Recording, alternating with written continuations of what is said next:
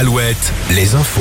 Présenté par Fabienne Lacroix, bonjour. Bonjour Nico, bonjour à tous. Et fin tragique pour le submersible parti dimanche explorer l'épave du Titanic. Des débris du sous-marin ont été retrouvés en, en Atlantique Nord. Selon l'organisateur de l'expédition, l'appareil aurait implosé suite à une perte de pression. Les cinq passagers présents à bord sont décédés. Il y a un, il y a un Français parmi les victimes.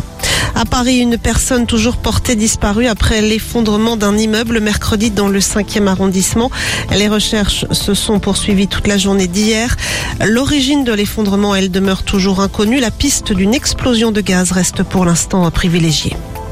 En Loire-Atlantique, rebondissement dans l'affaire de la mort de Tessa, cette adolescente mortellement fauchée par une voiture en décembre 2018 dans le vignoble nantais. Le suspect placé cette semaine en garde à vue a finalement reconnu les faits. Il a été mis en examen hier. Le jeune homme avait été interpellé suite à la diffusion la semaine dernière de l'émission Appel à témoins sur M6. Dans l'actualité également, le parcours détaillé de la flamme olympique dévoilé ce matin à Paris. La flamme arrivera le 8 mai prochain par la mer à Marseille. Elle devrait ensuite traverser les départements candidats.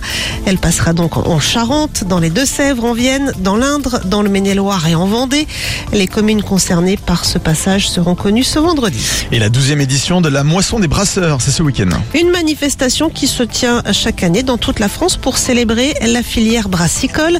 De nombreuses brasseries vont donc ouvrir leurs portes ce week-end et parmi elles, la brasserie Les Brasseurs de la Vie sur la côte vendéenne à Saint-Gilles-Croix-de-Vie, la patronne de l'établissement Caroline Thomas. C'est une entreprise que j'ai créée avec mon fils Antoine il y a un peu plus de quatre ans et demi maintenant. En voyant ce qui se faisait à l'étranger, je me suis dit bah voilà, il y a quelque chose à faire. On voit qu'il y a un engouement en France, on voit que euh, la consommation augmente, les femmes aussi boivent de plus en plus de bière. Et puis c'est un produit qu'on peut travailler, un produit où on peut avoir sa pâte bien spécifique, avoir sa recette, inventer des choses. euh, et ça c'est vraiment euh, c'est ce qui m'intéressait le plus. Et c'est à consommer avec modération. Les sports avec le basket, les filles de l'équipe de France poursuivent leur aventure dans l'Euro.